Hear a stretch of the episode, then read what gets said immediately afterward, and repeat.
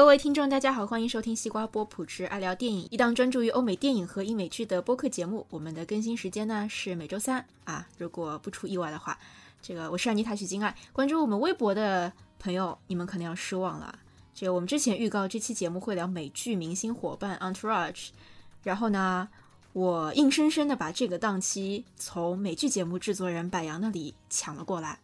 为什么呢？因为我最近看了一部。正在热映中的电影啊，如果大家在，不管你在哪个城市，我觉得应该都有这个电影这个的的上映啊。然后我实在是非常非常喜欢，很想赶紧跟大家聊一聊。而且我知道我们今天两位嘉宾也很喜欢，但是在把他们请出来之前啊，想再告诉一下大家，假如你是第一次收听我们节目，欢迎在荔枝 FM 或者苹果自带的 Podcasts 应用中订阅我们的节目。节目的名称是西瓜波普聊影视，这也是我们在新浪微博中的名称。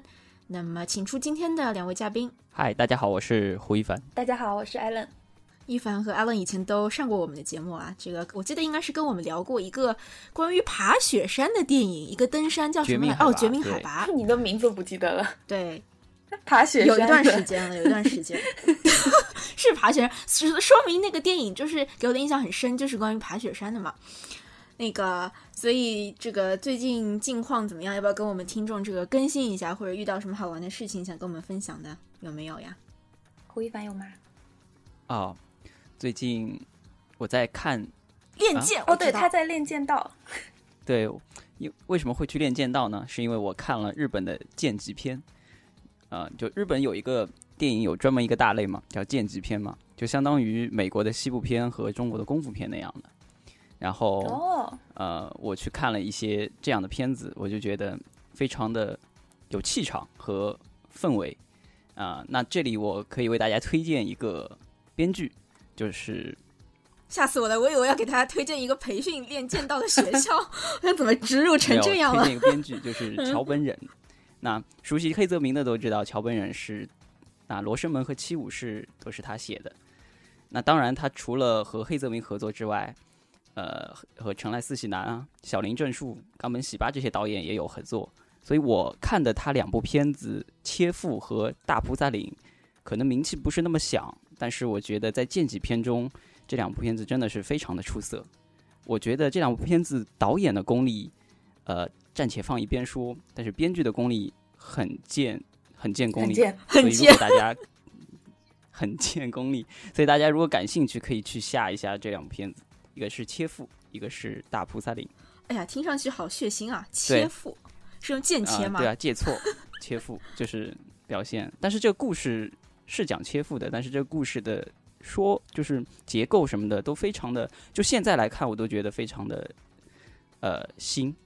可能嗯，所以我觉得桥本忍不愧是应该是战后日本第一编剧吧。所以你说的这个剑戟片，它本身就是一个自成对一类的一个类型类型片。日本独有的一种类型片，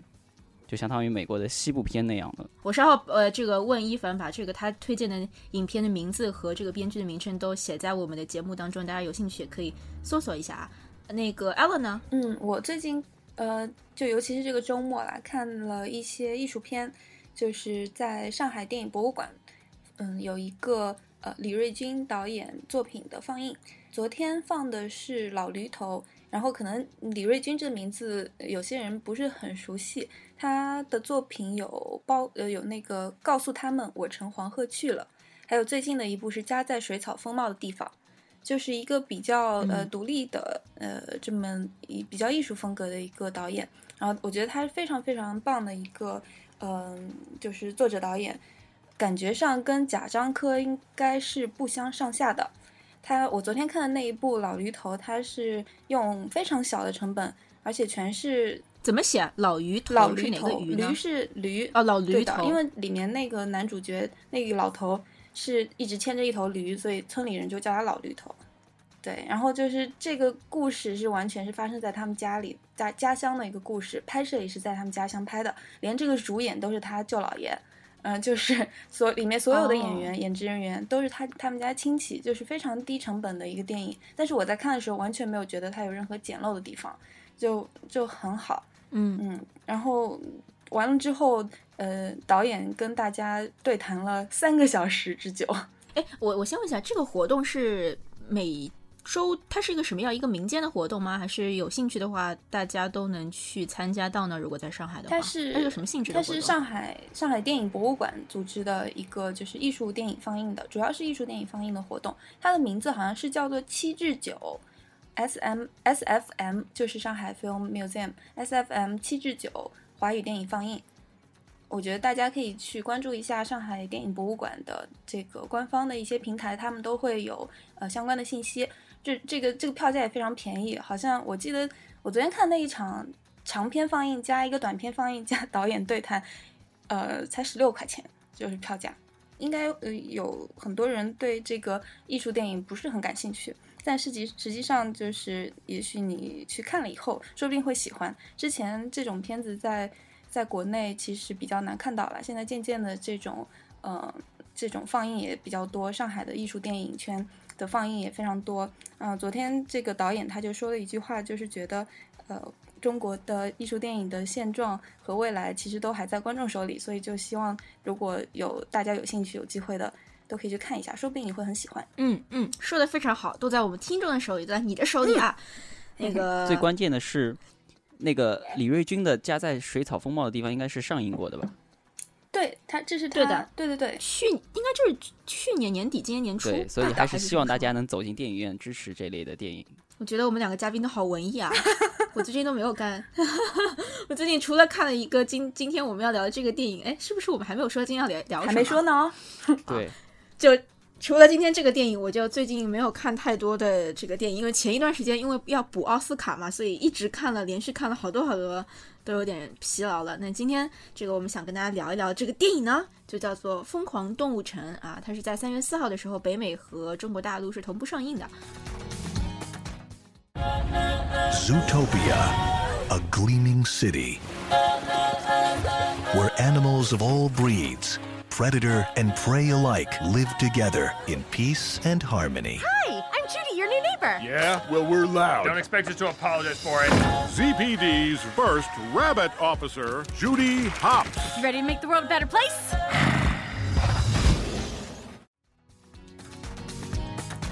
先介绍一下这个电影的大致情况吧。它应该算是迪士尼的第五十五部作品，第五十五部应该说是动画长篇电影啊。 那个我我为什么特别要拿出来说一下是迪士尼这个作品？因为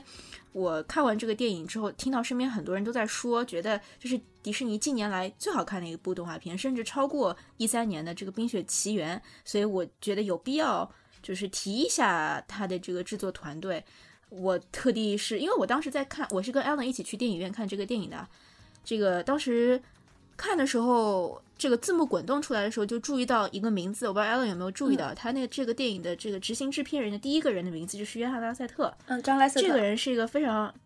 对，这个人是一个非常非常非常非常厉害，非常非常有有怎么说有在好莱坞非常有地位的一个人吧。他是相当于是现在现在的身份是皮皮克斯和迪士尼的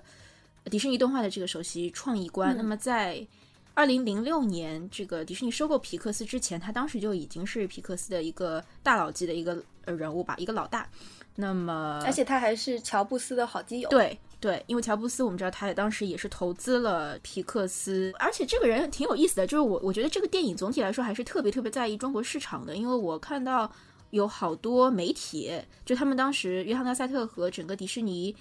负责这一部电影《疯狂动物城》的一些团队原班原班创始人嘛，都到中国来接受媒体采访了，所以可以看得出他们对中国市场是非常非常在意的吧。这一次，我看了一些拉塞特中国媒体对拉塞特拉塞特的一个采访，比较印象比较深刻的是，大家对《疯狂动物城》的这个总体的一个评价，还是和 Frozen 啊，还有包括前两年的皮克斯的一些呃其他的作品，都觉得他们之间有很大的共同点。什么共同点呢？就是觉得这些主角。比如说我们这部电影里的一个兔子，对吧？一个兔子警察，这个这些主角都不是那些十全十美的人，他们有自己的一个角色上是发展的比较平衡，有自己很明显的弱点，呃，不是一个很明显的坏蛋，也不是一个很明显的好好好正面角色，不像我们看传统迪士尼电影当中，比如说狮子王，对吧？木法沙就是十恶不赦的人，对吧？那个公主们就是很。很很怎样的，所以这个其实是和拉塞特进入，就是和迪士尼收购皮克斯之后，皮克斯的一个价值观影响到了迪士尼或者你可以说是拉拉瑟特拉塞特的一个想法、一个模式吧，改变了迪士尼。我们现在看到大荧幕上迪士尼呈现故事的一个方式啊，这个是我特别想说一下的。我之前看到有有评论说，这个嗯故事结构是非常典型的洛杉矶探案结构，就是嗯有一些那个从中国城开始的 base 在洛杉矶的探案的故事片。他用的就是这种类似这种结构，就是层层相扣，然后好人坏人一开始你是不知道的，然后到最后再揭露出来，其实那个人是背后的凶手。嗯嗯嗯，就这种故事让你觉得他真的不是给小孩看。虽然我们也一直说动画片不是给小孩看的，但是他这样一个复杂的一个设计，就会更加去印证那一点，就是动画片大人是可以很非常享受的，就是它不是那么的无聊，不是一个非黑即白的一个世界吧。这是我个人的一个感受。然后我看到拉塞特自己采访的时候也有说嘛，他就是说迪士尼。有点老套的地方就是主角太完美了，没有缺陷。我还发现一件很有事很有意思的事情，就是我在搜约翰拉塞特长什么样的时候，发现这个人他今年五十九岁嘛，嗯，然后就他特别喜欢穿花衬衫，然后是一个挺胖的，对，挺胖的一个，你也不是说老爷爷，也没有那么老，对吧？这这是这是一个中年人吧？对，我觉得特别有意思。你们任何一张照片都是穿的那种花花绿绿的衬衫，这个还蛮好玩的。就是做动画人有一种童心的这种感觉。哦，有道理哎，有道理。嗯，其实实我觉得，呃，嗯是不是就是你们之前说，就是现在的动画人物，尤其是美国的动画片的人物，会偏向于身上会有缺陷，或者说广义上来说，更像一个呃弱者（双引号）弱者。就，嗯但我觉得这个好像是和美国现在的美国的价值观，就是政治正确有关，就是普通人对，啊、也可以成为一个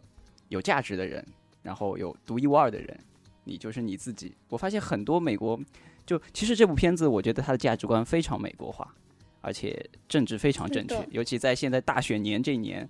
完全是如果我们的兔子小姐能够竞选总统的话，我觉得她的票数应该是非常高的。你觉得里面有没有特嗯别像川普的人啊？川普，我觉得就呃就是那个杨杨副秘书哦啊，我们不剧透他是那个，我。觉得他很川普。其实他本质上也是很种族嗯主义嘛，他其实自己是一个种族主义者。，对的，是的，哎，我觉得这个好有趣哎，就觉得像川普，像川普的居然是这个兔子，呃，这个绵羊。我们待会儿再来讨论一下这个具体的这些这些动物角色是是一个什么样，体现出了一个什么样的一个影射出我们社会长当中什么阶层的一个人。然后我特别想说一下，胡一凡刚刚讲到一点说政治正确这一点，我就也是我之前看到的一个一个关于迪士尼收购皮克斯之后的一个改变吧，就运作方式上的一个改变，就是在皮克斯。里，不管是收购前还是收购后，他们这个工作室都是以电影工作者为核心的，就是说你所有的创作都是从制作人、编剧、呃画师，就是任何是和创意有关的人去决定这一步接下来该怎么走。但是在迪士尼呢，它是以管理层为核心的，也就是说，你比如说一个编剧写出一个什么剧本，对吧？然后你去实践、实践、实践到下一步的之前，你必须要给管理层看，必须得管理层，就是那些不是做创意工作的人，他们应允了之后，你才可以投入下一步的这个做法。那这一部分人，首先他们不是从创意角角角角度考虑，他们可能更多的是一个政治正确以及是一个商业最大利益最大化的一个角度，所以。他们的一个选择吧，最后未必是我们在荧幕上最喜闻乐见的，因为大家喜欢的还是正常的人会喜欢的东西，而不是你从商业角度上去挖掘的特别深或者政治正确不不不，我觉得政治正确一定是没错的，就是它很中庸，嗯就是它能够符合大多数人的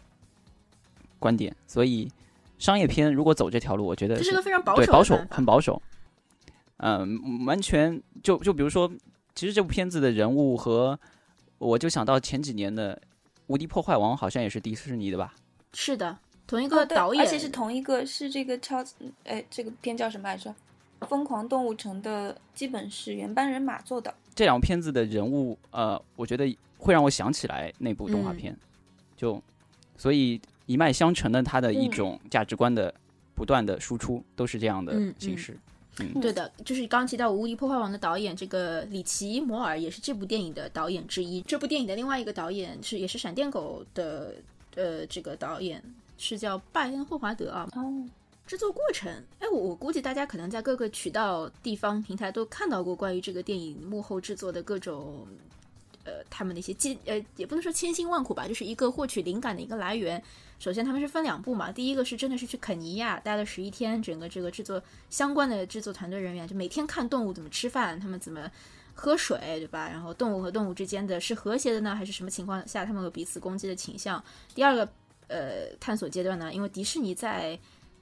佛罗里达州，美国佛罗里达州本来就有一个呃叫迪士尼动物王国吧，动物王国这样一个主题乐园，所以里面也有不少动物，所以他们就在那边也也是待了好多天吧，就一直在看，然后请动物专家给他们解释动物的行为啊，甚至有人说得要教他们怎么样才能把动物激怒，然后对于整个剧本的创作和最后这个动物形象的一个实实践实现吧，应该都是有挺大的一个帮助的。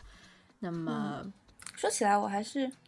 说起来我在动物王国工作过哎，就是对，就佛罗里真的啊达的那个来来说说里面有什么呢？里面就是它是一个主题乐园嘛，但是它它是一个动物园和主题乐园的结合，然后它分成了几个区域，呃，包括什么喜马拉雅，包括非洲大草原，然后它每个区域都是按照当那个地方的风风格建的那个建筑，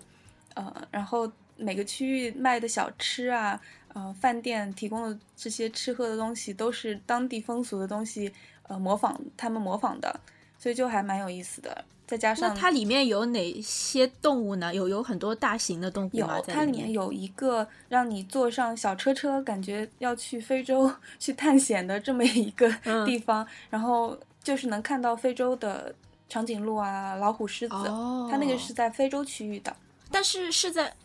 那是在室外的还是室内？它不是一个野生它动物园，不是，是一个室内的一个做的非常不像动物园动物园，它是在室外的啦。对，其实如果你去过的话，你会发现就是《疯狂动物城》这个电影里面的场景，它的那个地理的分布就跟佛罗里达迪士尼世界非常的像。他坐的那个火车就和呃迪士尼世界里面圆圆和圆之间跑的那个小火车叫做 monorail，、哦，基本上是一模一样的。哦，我超喜欢那个火车，就是开场那一段嗯火对我也好车那一段。喜欢。有一个细节我非常记得非常清楚，就是呃，在两个气候的地嗯区穿、就是穿梭的时候，呃，嗯雾气会把玻璃窗给蒙住，嗯然后主角会去擦拭。对然后我觉得这个细节做的非常的细，是嗯嗯，我觉得其实你在迪士尼嗯，要说剧情了是蛮 好的。没有，我想说剧情的部分我们待会儿再说。我还有关于剧情讨论之前，还有两两两两个小嗯点想说一下，就是一个就是这个电影刚刚说过了嘛，它是在三月四号的时候，中国大陆啊，中国大陆和北美同步上映的。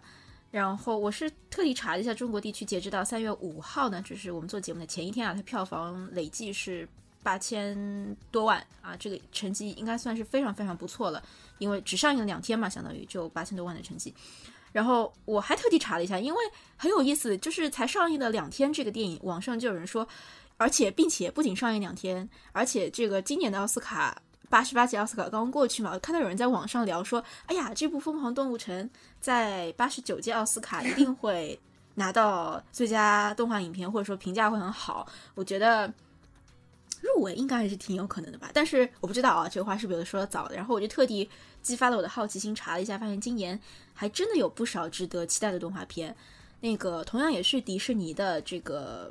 呃，还有一部动画片叫做什么呢？我也不知道它的名字怎么念啊，反正名字是叫 M O A N A，Mona，类似于这样的吧。它这个也是这这个为什么要特地拿这部片子来说？因为它也是最近十年来唯一一次在同一年当中，迪士尼动画制作了两部动画电影，这这是非常非常少见的。然后今年还有一部电影是叫做《Finding Dory》啊，就相当于是《海底总动员》Finding Nemo 的续集，也是关于动物的，也会在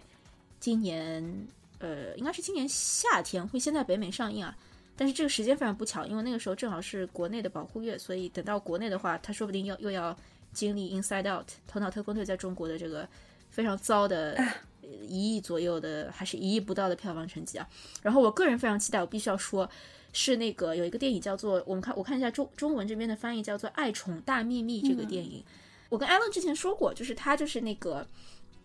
也是关于小动物的，就是说你的主人不在家的时候，你家那些小猫、小狗、什么鹦鹉啊，它们都在干些什么东西，然后彼此之间是怎么争宠的。然后这个电影的一个制作工作室是小黄人的那个法国工法国制作室叫做 Illumination，它的一个这部电影的一个最重要的那个主角的配音是我们节目中很多嘉宾，其实主要是我 特别喜欢的一个演员叫 Louis C K，他会在里面担担当这个主角的配音，所以想特别说一下。所以总体来看，今年至少有这三部动画电影是非常值得期待的。梦工厂今年在年底也会有个动画电影上映，那么至少就是四五部电影了。所以我觉得明年这个奖项角逐，而且这还没有算上那些日本的动画片，所以我觉得还是竞争是非常激烈的。也给大家做一个哦，还有一小预告吧。部电影是也是也是嗯动物主角的，完全没有人的，是嗯发生在洛杉矶的，然后讲的是选秀，它叫 Sing，就是唱歌唱，它是它也是小黄人的公司做的，Illumination 你是今年会上吗？是二零一六年的，还有我们的《功夫熊猫三》是吧？啊，对，《功夫熊猫三》已经上映了，但是还没下线，好像还跟 Ellen 有点关系。有点点关系。呃，那下面就进入这部电影的具体讨论啊。在我们今天也不分剧透和不剧透了，因为这个电影很多地方我相信是会杂糅在一起说的。我先介绍一下故事梗概，梗概之后我们会就会进入这个电影的一个讨论。呃，这个故事简介大概讲的就是在一个只有动物没有人类的这个城市里啊，这些动物呢就自成一个体系吧。然后当中的主角是一个小兔子啊，叫 Judy，呃，它是一个非常有正义感的一个，也没说年龄，动物也不知道这年龄寿命是什么样的，就是感觉还挺、哦挺年轻的吧，它一只小小兔子二十四岁，应该是刚毕业吧？啊，这么老啊？哦，有一只 有一只不小的小兔子，那个它非常有正义感，然后也成为了这个城市里的第一个兔子警员，然后进阶的或者直接去要要要处理一些任务吧，然后也是半主动半被动的去寻寻找到了一只狐狸，成为请狐狸成为他判案的这个搭档吧，然后解决这个动物城当中的一些故事。我说的时候是很无趣了，但是如果你看过预告片，就会知道这个故事设计非常非常丰富，层次非常分明。啊、对。那么，我想先听听两位对这个电影的一个总体的感受。阿伦要不要先跟我们分享一下呢？我觉得首先你看到他这个想法就会眼前一亮，就是它这个设定是在一个 Zootopia Zoot Zo- Zootopia 这么一个地方，大家可能知道乌托邦这个概念，呃，其实英文名字这个电影的英文名字准确的翻译应该是动物乌托邦，嗯，没错。就是一个各种不同动物的族群可以在同一个地方一起和谐生活的这么一个城市。从这个 idea 里面就可以生出很多故事来，因为每个动物它都有自己的特性，所以这个动物的呃作为人物，它本身就已经比较丰富了，就已经是有个性的了。这个有点像我们当时聊马南波杰克的时候，因为那个电影里面，对那个美剧里面也是动物为主角，对的，对，就是大家对动物的形象本来就有一个已知的一个判断了。对，嗯，抱歉打断你了，你继续。事。嗯，我觉得这个电影我看完以后就感觉是一个好电影。嗯，我我一直觉得一个最好最好电影就是要有层次的，它是对，嗯，就是每一个层次的观众都会去都都能欣赏的电影就是好的电影，我是这么觉得。《疯狂动物城》我我感觉就是这么一个电影。首先，因为是动画片，小孩子都会很喜欢。我们当时我跟艾琳塔在在那个电影院里，大家都笑得非常开心，从头笑到尾，就是一些小的那种滑稽的肢体上的呃笑点很多，但是它又不光是给小朋友看的，其实里面它那个故事的情节也是有一波三折。除此之外，它又有非常更深一层的意义在里面。我觉得就是可能大家看的时候也都会有有点感觉到吧。首先就是它这个关于嗯种族多样化的讨论和这个比较有点政治影射的这种美国社会政治正确的这种一层意义在里面。还有就是一有一些打鸡血的那种 “All your wishes will come true”，这个迪士尼非常迪士尼的，嗯、你的所有你想要做什么，你就就能得到这种。这个有点心灵鸡汤的 这个一层意义也在里面，所有的观众都能从这个电影里面找到自己想要的。就是我的感受。嗯嗯嗯，我很同意 Alan 说的，好的电影必须要层次非常分明，它要满足不同的，不能说满足吧，就是他必须，他不一定他的一个目标是满足，但是他如果是对自己有要求的一个电影，他应该是不满足于赚钱，而是希望是可以传递一些比较正面、对任何族群都有意义的一些信息吧。我觉得这个电影也是做到了，包括你刚刚说的种族方面的东西，我觉得我们待待会儿可以稍微稍稍微讨论一下。其次，你说的呃层次感的另一个体现吧，我认为是层次感的另另外一个体现啊，就是故事上的层次感，就是他把我们都很熟悉的一些动物放到了这个电影里面。但与此同时，我很喜欢的一点就是他没有过度去剥削这些动物身上本来有的那些形象，就是他没有过度依赖这些形象。什么意思啊？就比如说猎豹、狮子，我们总觉总觉得他们应该是很凶残的，但是你看电影里好像。也不完全是这样，对吧？那只猎豹是很爱吃甜甜圈的一个，嗯，然后又很善良的这样一个敏感的这样一个角色。然后那只狮子作为一个市长，就是百兽之王嘛，狮子，但是它在里面的确是符合它在动物界的这样一个身份地位，但是同时它又不是那种蛮横无理的那种特别凶残的那个形象。所以这点上，我觉得这个电影拿捏的是挺好的。再者就是，我觉得好的电影。我觉得它是必须要，就不管是动画电影还是不是动画电影，在剧情就剧情上都是要自圆其说。我觉得这个电影就非常好，我不能说是百分之百的自圆其说了，但是我基本上就是做到百分之九十九。就是我当时一直在看的时候，我就在想，如果你把这个兔子替换成一个人类，你把这个当中的每每某每一个角色都替换成一个人类，然后那个动物城可能就是我们生活的一个整个一个地球，对吧？不同区域就七大洲怎样？其实这个故事一定程度上也是可以自圆其说的，在这一点上，但是它它作为一个关于电影的，又是一个动画片，它它必然是有一些夸大成分的。但是总体来说，我觉得还是一个建造的一个非常有说服力的世界给我们看。呃，第三个我觉得做的比较我比较喜欢，就是它总体节奏很快，除了除了除了那个到那个 DMV 就是一个什么机动车什么那个那个。车管所，就那个应该也算是大家都特别喜欢的一个地方。就除了那个地方，节奏就是它是刻意的节奏慢嘛，其他地方节奏我觉得都特别特别好，就非常非常完美，在我看来。然后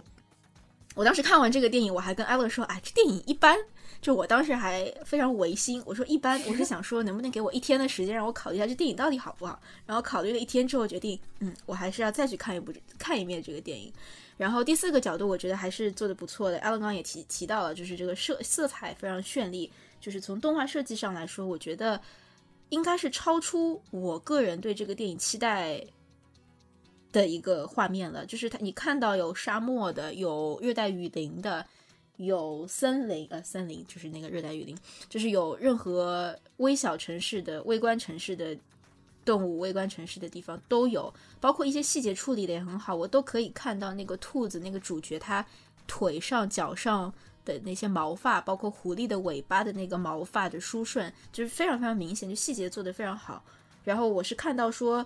这部电影，我们一开始就讲到说，就是他们一直在观察这些动物嘛，这其实也是皮克斯一贯的这样一个做法。他们之前为了拍《海底总动员》的时候，还特地就是。参职人员还特地去考了这个海洋潜水证书，就是为了去还原，去大荧幕上怎么样去还原不同光线下面海水的这个变化。所以我觉得这些电影人真的是非常非常用心拍这样电影的出来，是非常非常值得我们去电影院去看的。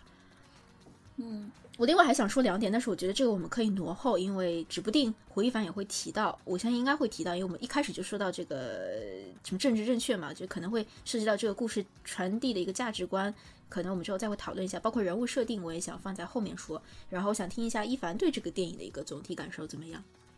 呃，我先说我总体感受，我觉得这部片子很好玩，然后我接着安妮塔呃前面说的话继续说下去。那其实这部片子，如果我们把它分为两个两个层面看的话，就像安妮塔前面说的，如果把这个兔子和动物城所有的人替换成人类，那这个故事肯定也是成立的。但是，他把动物这个包装一旦加上去之后，它的所有的笑点和所有的这部片子的价值才真正的出来了。就比如说我们最熟悉的那个车管所。那其实他把一个水塔的一个特性夸张化了，人家是树然后懒运用到车管所这边。那水塔是那个变风的，？啊，树懒吗？你污蔑了水塔，我要替水塔翻翻案。让我看一下。那好，那就是树懒。然后，所以如那孩子去看的话，会觉得很好笑，但是大人去看，他会看到这个层次后面的，那就是吐槽一下美国的可能车管所还真的就是这么的没有效率。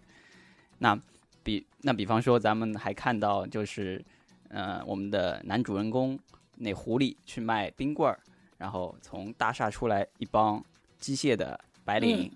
他是什么扮演的呢是？是那些仓鼠是吧？小仓鼠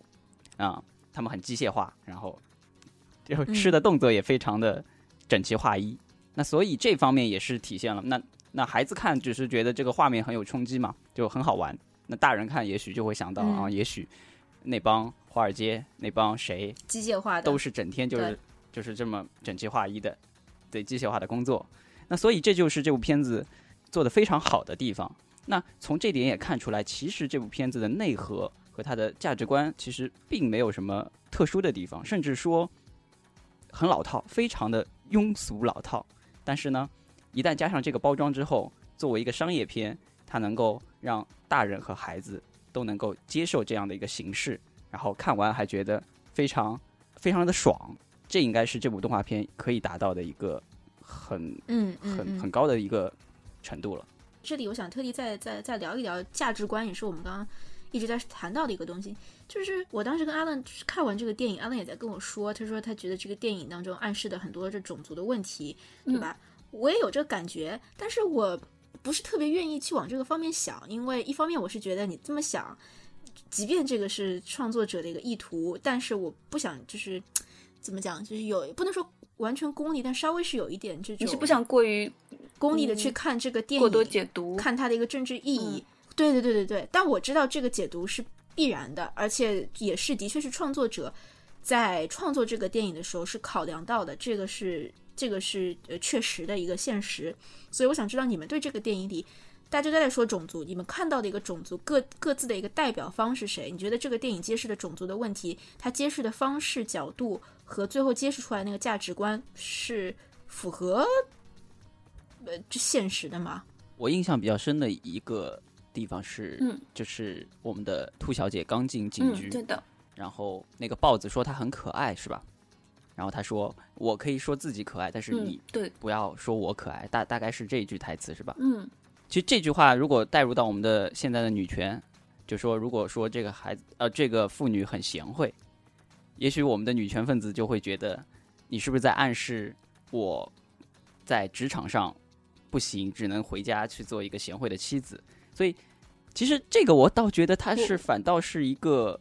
我不知道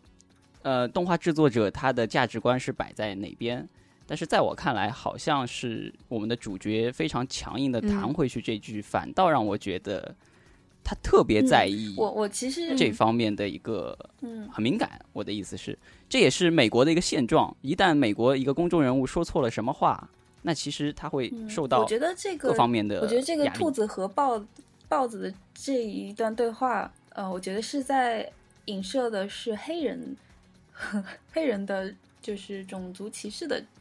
这么个情况，因为黑人他们会自己互相称为 nigger，但是外人就不可以叫他们 nigger，就是白人其他种族是不可以说这个 n word，、这个 n 打头的词是不可以，所以哎，我觉得我们很有意思哎，三个人的解读是完全不一样的。然后我的解读是因为，嗯呃，你艾洛你先说，就是我很有意思我觉得，完全不一样。其实这这一段是有点反讽这种过于敏感，黑人对这个过于敏感，呃，对，对我也是有，嗯，我也是觉得对这个政治过于，对，因为他用了“可爱”这个词，就是因为在大家看来，可爱就是一个褒义词，中性对，更甚至一个褒义词，对，是所以他。对对这一群人来说，反而是不可以提的一个敏感词，所以其实是有一种讽刺的意味在。哦，我当时呃对这个 cute 这个词，它就是我在我去美国之前，我觉得 cute 这个词就是可爱。比如说我们说，哎，这小朋友很可爱，或者这个人很可爱。但是我到了美国之后才知道，cute 这个词其实大多数用的时候，现在用的很多场景是在于有呃，啊，被被异性吸引，对对异性吸引你对的情况下，你会说他很 cute，这个时候就表示你对他有一定的好感。然后再上升一次一次的话，就是呃，在美国的马路上，如果你在那边走嘛，如果你长得还不错，你又是一个女性，然后边上那些流浪汉比较不礼貌的男性就会对你说，哎，就是你很 cute，就意思是说你看上去就是从男性视角看你这个女性，你是一个。怎么说呢？就是觉得你很美，但是这个美绝对不是完全褒义，它是有种调戏、调戏的那种感觉嘛。所以我当时看那一段电影里的那一段，我是觉得好像是有点这种调戏的感觉。就是说如果我跟我自己同类，我们在说 cute 的话，比如说我们就是女性嘛，在说 cute 的话，其实就是一种包养。但是在被一个男性，尤其是第一次见面的时候，你这么说，你好像是在调戏我。就是我我看到的是这种，也就是说我们三个人看到了这三三种解读，我觉得也是挺好玩的。但其实。内核没有变，都是觉得这是一个呃一个被呃社会上理论上是被歧视者和一个歧视者他们之间的对话，然后是不是敏感过线的问题，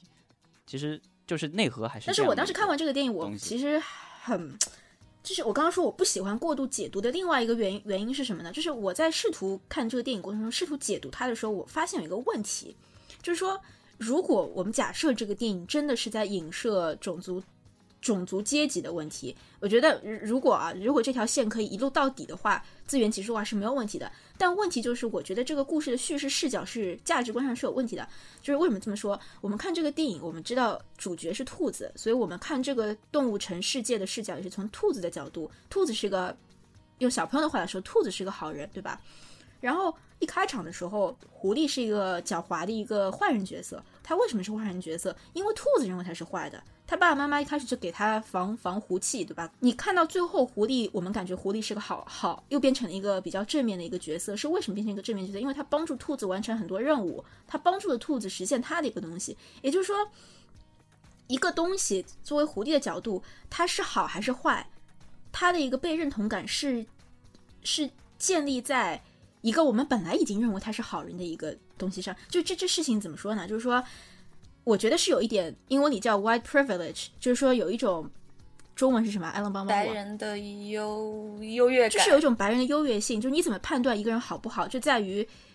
存在优越感的白人是不是认同你是一个好的。如果兔子觉得狐狸是好，那狐狸就是好的；兔子觉得狐狸是不好，狐狸就是不好。他没有给狐狸自己的机会，让狐狸就是发自内心的去改变，没有这种环节。所以我觉得这个基本的一个判断的一个依据是有问题的。我觉得，所以我对这个电影还是。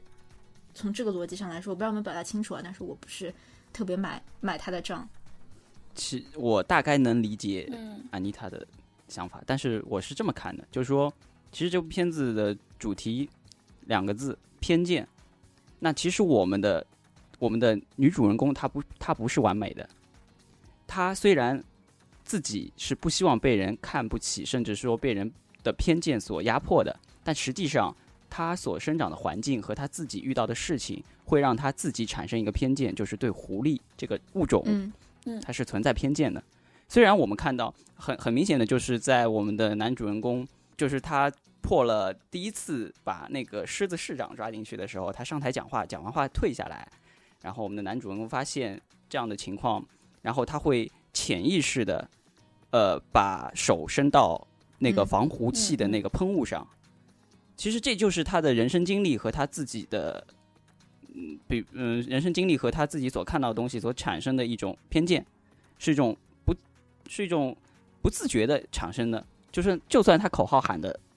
再光明正大或者再响亮，其实这种东西，其实在我们每个人内心都是存在的。就是，所以他想表达的就是，如果我们要消除这个偏见，我们必须要去了解这个人。所以之后。他和狐狸之间呢，也印证了这样的一个关系，所以，所以我觉得创作者一开始没有把我们的女主人公放到一个伪光正的地步。其实她本身自己，虽然她自己被人歧视着，但是她自己内心其实也是歧视着狐狸这个物种的。其实这是个人性，就是我们没有，我们没有这么多时间和这么多成本去判别一个一个，就是一一群人，他们到底是不是。好人还是坏人？我们只能给这群人贴标签，比如黑人，我们的惯常的文化告诉我们他们是怎么样的，然后，对吧？呃那些信信仰宗教的人是怎么样的，我们都会给某些种群贴上标签，以我们减少减少我们的呃在世世界中生活的一种成本吧。我觉得这是一个非常正常。如果我说正常会政治不正确的话，那我也只能冒天下之大不韪了。但是我们能够克服这样的情况，就是我们需要，如果我们想接近这个人，那我们可以不管偏见去接近他，了解他，然后得到我们想，要的信息。我觉得很同意。我是这么想的。而且就是胡一凡刚刚讲的这个关于偏见这个主题，在呃电影里面还有一个细节也被调侃了一下，这个地方可能呃中国的观众嗯、可能不会第一时间发现，就是在呃在兔子和狐狸去到那个练瑜伽的地方，然后他们去找了那个那个大象，去问这个大象一些他是不是记得这些东西。哦那在英语里面有一个说法，就是 elephant never forget，、哦，就是大象对，对大象的记忆很好，对，不会然后。那个嗯那个那个瑜伽那个做前台那个小 哥，那他是什么动物？马吗？是不是马，应该是个嗯牦牛之类的东西，哦，就满头是狮子是吧？应该是个鹿吧？是鹿吗？对，满头是苍蝇的那个东西，就是这么一个小哥，他 这么一个嗯嬉嬉皮的小哥，他他就一直坚，他一直在他脑子里面就一直有大象嗯记忆很好这么一个偏见，哦，所以他一直明明是他自己记得最清楚，他反而到最后会说：“我好希望我也能像大象这样有这么好的记忆。哎，这个场景很有就。他一直都没有看清，对对，对，这这点我哦，这个我觉得已经说的非常到位了吧？这个他甚至连他正是经历过了这个，他也觉得还是相信偏见，而不相信我能看见。这是这是很极端化的一个处也是很理了。有趣。然后我还发现一件很有意思的事情，就是在我看我也是看到关于这个电影的一个采访，就是说这个电影一开始一四年做这个剧本创作的时候，它的主角其实不是我们现在看到这个兔子，是那只狐狸。然后他们发现，就是也是我刚刚讲到，就是现在皮克斯他就不把写好的这个剧本给管理层看，他是给他业界同行，比如也是做编剧，也是做其他一些就相关的这个业内从业人员看，然后他们很多人就给他提意见项，目开发，对对对，项目开发看，就是 Alan 从事的这个职位。然后他们就发现说，哎，好像这个兔子的这个角色，它的成长性够显著一点。就是这个狐狸这个角色，你觉得它会成长，但是它的成长的一个空间没有那么大嘛？所以就最后决定把那个主角放在 Judy 就那只兔子的身上。所以，对，所以最后我们看到的时候，整个故事的视角就是从这只相对来说比较善良的兔子身上去去看待这个世界，而不是从一只狡猾的狐狸去看这个世界。我不知道对于成片的一个影响会有多大，但我觉得是挺好玩的一个细节。嗯，我觉得他把就整整个片子的这个调调调亮了。对对如果从狐狸的角度看，他其实一开始是一个受害者嘛。对，因为狐狸反倒是衬出主角嗯的缺陷，嗯，所以我觉得这是相辅相成的。就这么一改，我觉得会层次感会更多一点。而且它其实如果真的要从种族上，或者说以文化多元的角度说，狐狸其实是帮助这只兔子成长，就是狐狸对于这只兔子的帮助要比兔子帮助这只狐狸，我我觉得啊是要更大一点的嘛，就是在帮助它嗯成为自己，是的，我也觉得。得到自己想得到的，就 try everything 嘛，就这个电影的主题嘛，尝试任何东西，这个主题上是完成的比较好的这样一个角色的安排。其他除了兔子和狐狸，呃之外，或者关于这两个角色里面有没有什么补充？如果没有的话，对于其他一些角色有没有什么特别喜欢的呀？你有没有觉得那个豹子特别像《摩登家家庭》里面的？我知道了，Cam，这只是那个胖胖的是吗？然后我不敢讲这个，我觉得挺敏感的。但是就是我看到一篇美，也是美国媒体，好像是叫 Vulture 吧，还是什么的，他们写了那个影评，哦你也看了吗？就是他觉得猎豹影射的是那些非常敏感的同志，嗯，然后然后下面就有底下评论在说，真不知道他这是怎么看出来的。就是我也觉得的确没有那么明显，但是的确你能感觉是一个挺自恋、挺敏感的一个，不是那么阳刚气那么重的一个一个一个小豹子，就还蛮好笑的，我觉得。我就我看到，尤其有趣的是，看到还有人说评论说，在那篇文章下面，嗯就说那个警局的头啊，那只牛吗？那个 Chief Chief Bogo Bogo，对嗯，他野牛也是非洲野牛啊，就 就是从一些细节去分析这它，这个这我也没看出来，这我真没看出来。我这我也没看出来。因为他们两个豹子明明不都对着那个那个 Shakira 的那个那个那个那个那只羊在那里看他表演吗？怎么可能还是弯的呢？但是这个豹子我还能稍微能理解一点点，但是那个我真的没有一点点。我看到那个台湾那边，呃，我不知道中国国语配音是把那个这个 Shakira 这个 diva 就这个男女高音，不是就这个唱歌的人翻译成什么啊？我看那个他们好像台湾版里面把它翻译成志玲姐姐，这玲是羚羊，台湾版的配音是谁啊？蔡依林，蔡依林是那个好像兔子蔡依林配音，因为羚就是羚羊的羚嘛，那个动物好像是只羚，呃不是只羚羊。哦，嗯 好吧，还蛮好笑的。然后那只公牛，那个那只牛，对啊，刚刚讲的那只公牛，就是我觉得，哎，我看到那个，我待会会分享在我们节目的那个文字里分享一个链接啊，就是看到果壳网有一个关于这个动物的电影当中出现一些动物现实生活中一些习性的分分享啊。我看里面它是说到非洲，是说它是非洲牛，但是我记得英文里面是说那是个 buffalo，buffalo 好像是个水牛的意思吧？是吧？因为我知道有个它名字也应该是，它叫包狗嘛，所以应该是 Buffalo。哦，对，因为有一个城市叫 Buffalo，所以印象特别特别深。然后水牛城嘛，然后就是我觉得公牛这个角色我也挺喜欢，也不是喜欢吧，就是觉得他就写的还挺好，是个很暴躁的角色，你会觉得他很少用大脑，但也不坏。我觉得他就是一个很典型的我们对于警察的印象，很刻板的，嗯就是这样的。然后其他我特别喜欢，那就是那个树懒呀，没有别的了呀。哦，喜欢那个教父啊哦，教父，对，，Mr. Big。大叫大先生吗？是的，也是挺可爱。那动物叫什么来着？渠金，渠金应该是第二声。对，哦，对，然后这个动物，对这个动物，我觉得他们配音也是故意的吧，就是找的那种那那肯定啊，那向着把把龙白兰度的的方向走了。是的，哎，树懒我们说了是吗？还是没有说啊？我觉得这个亮点太大了，还是让 观众自己去看吧，没有，他们不看过我都对这个笑点如果知道之后会还比较哦，这样的啊？好吧，那我们就先不说了。大家，那那万一听我们节目的人看了这个电影呢？那他们就会会心一笑。会心一笑。好的，好的。而且我觉得这个亮点很大，大家肯定是不会错过的。而且预告片里面其实也有。对嗯。然后我特别想说，我觉得狐狸的配音配的特别特别好。嗯，对，这个人他去年还不知道前年演了一部电影，也是类似的一个角色。那个电影叫《Bad Words》，脏话。他也是里面演了一个 jerk，、那种嗯特别不讨人喜欢的角色。然后到最后你会发现他其实是一个好人，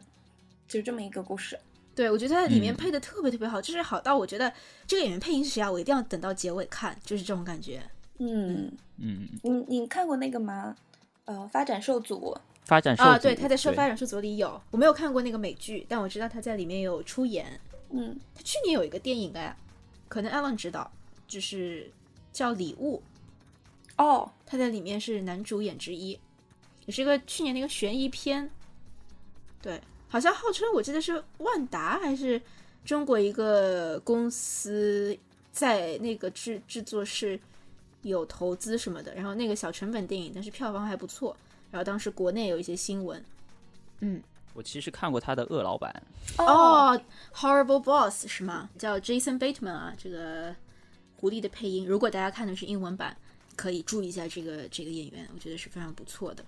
其他大家对这个电影还有什么最后想想想想想补充讨论的吗？我想觉得现在的好莱坞动画片都有这样一个倾向，他们更在意塑造一个世界观设定的东西，而且一而且都会嗯觉得这个世界观设定非常的重要，因为它影响着整个呃整个片子的基调。嗯比如比如我还想举《无敌破坏王》那个二次元的那种设定啊，我就觉得非常吸引我。那现在这个动物城这样的一个东西也也非常有意思。那你觉得，你既然这么说，我觉得很有意思啊。你觉得为什么会现在这个动画片都会特特特别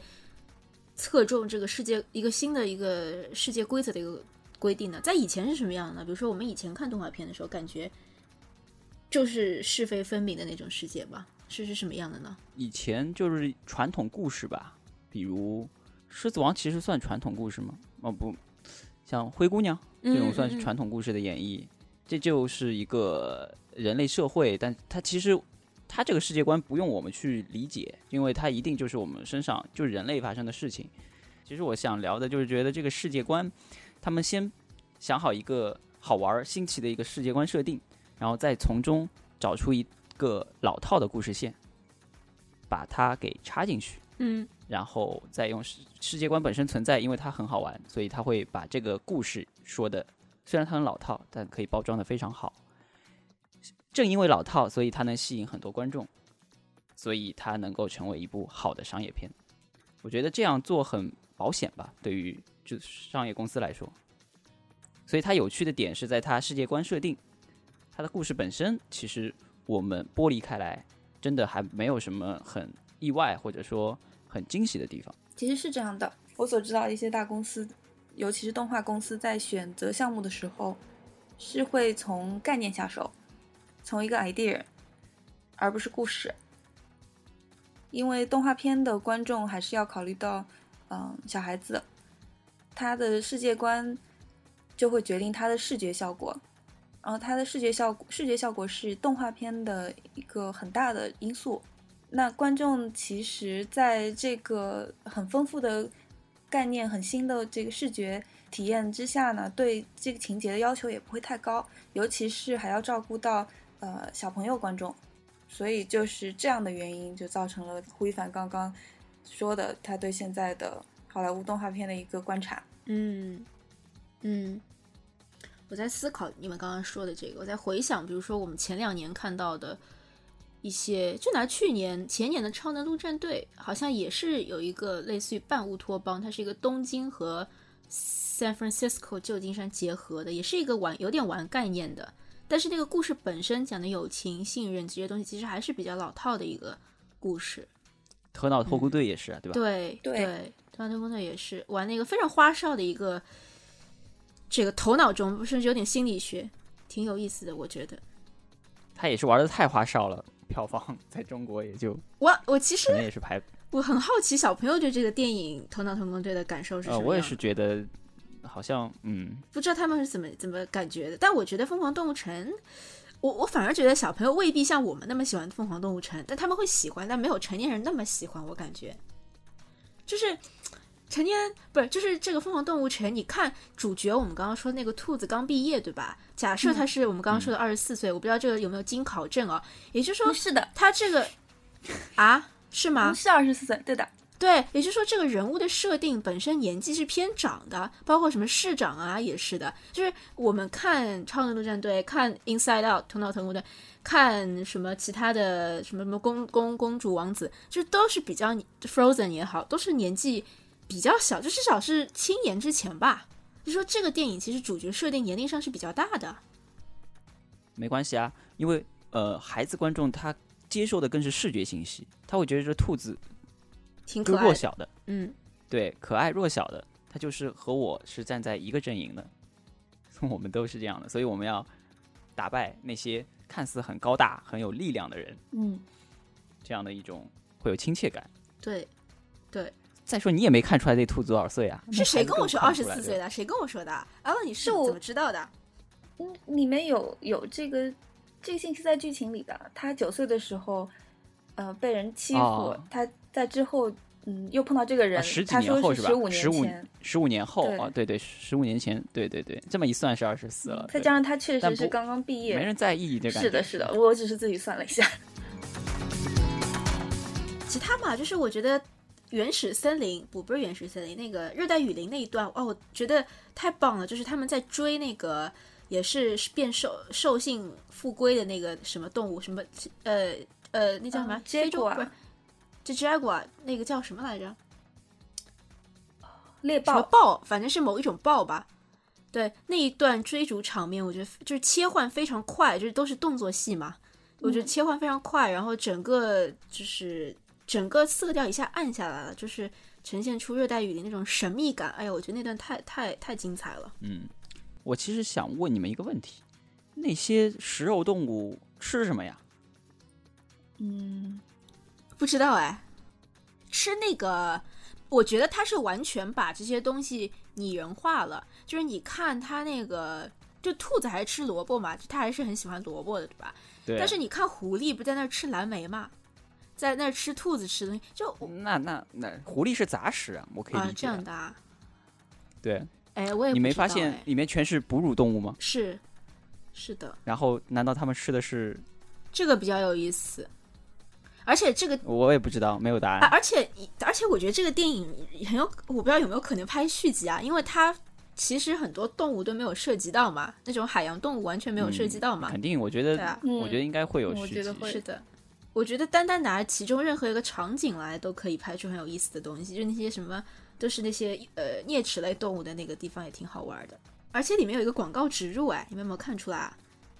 哦是广告，Target 植入吗？还是那个商场？对对对，对他说我对，然后 iPhone 的那个也不叫植入，但是一开始那个兔子拿出来一个 MP 3那不是 iPod 吗？不是 iPod Nano 吗？，Nano。也蛮好嗯笑的，我觉得。里面还有很多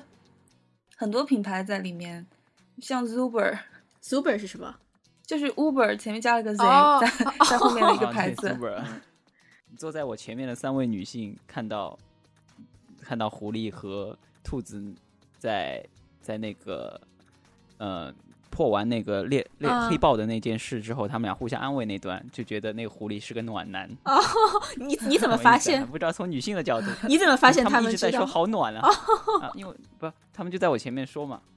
好暖啊。从女性的角度，也许这还是不错的男朋友，可能对，我觉得这那个狐狸。我觉得，我觉得这个狐狸角色就是他一开始你就不讨厌他，一开始你就对他有期待的这个角角色，你就知道他肯定，对啊，肯定有戏，他有戏份在。是的，哎，你们你们看的那部电影的三 D 效果怎么样？就亮就色彩亮度怎么样？我觉得还不错啊。我觉得还安妮塔，我觉得我我觉得是我们去的那个影院好，因为我今天又去上海影城看了一遍，就不好。真的啊，对我我觉得嗯非常不好，很很灰暗。哦，就和现在三 D 电影就得看运气吧，这个应该和他们的灯泡功率有关。找准一个一个一个场场地以后就不要换了。所以我就我现在不太喜欢看三 D，因为真的得碰运气。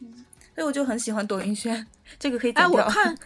没关系，我看我们听众啊，中好像上海来自上海听众还排名挺挺挺挺前面的。就是如果大家有兴趣的话，就 Alan 上次带我去见识了一个新的，不是很有名的一个呃呃电影院，然后票价也挺非常非常实惠，大概只是这种大大这个商场票价的一半左右，非常好，在上海的徐汇区啊，叫朵云轩，大家如果有兴趣，你也在上海可以可以看一下的，嗯我觉得还不错。我看的比较暗的是在八百万上面，就大家不要去。特地黑了一下人家。嗯，其实就是新的影院感觉上会好一些，像朵云轩就是比较啊，新，应该是对灯泡可能用多了会有会有问题吗？我我不懂。我看他们说现在有一个公司叫 Real D 嘛，就是也是一个，比如说我们看 IMAX 屏幕有个公司叫 IMAX，然后有个叫 Real D 三 D 的公司，它是专门做三 D 的。这个公司我上次看了一个采访，就说这个公司 Real D 三 D 很多中国人不知道嘛，中文观众，那在美国是非常非常。非常就是宣传力度也很大，比如说你看一个电视、看一个电影，如果它是 IMAX 提供 IMAX 版加3 D 版的话，呃，如果是大片，这个他经常会宣称说这个电影是不仅是 IMAX 还是 Real D 3 D，对于 Real D 3 D 渲染非常强。就 Real D 3 D 的话，我不懂它技技术具体是什么样，但它这个技术就可以让你这个3 D 屏幕看上去饱和度更高、亮度更高，就相比起哎我以为普通3 D 的话，嗯我还以为嗯。Real D 是音音响方面的，因为之前之前在美国电影院确实是有分 IMAX 厅和 Real D 厅的嘛，然后对。Real D 就是感觉特别响，其他没有别的特别特别明显的感觉。对的，嗯，是三 D 的了。对对对，Real D 三 D，Real D 和三 D 一直是跟在一起的，就是中国有类似这个有 Real D 设有 Real D 三 D 技术的影厅，嗯，那么就感谢阿文和胡一凡参加我们今天节目啊，这个节目这个电影还还是挺好看的，希望大家也没有什么希望大家去看，我也不是片方，我说这个好话，片方也不会邀请我再去看第二遍，但是我觉得好的电影还是挺需要我们去支持一下的啊。那么这期节目就先到这里啦，谢谢两位，谢谢，拜拜。谢，拜拜。拜拜。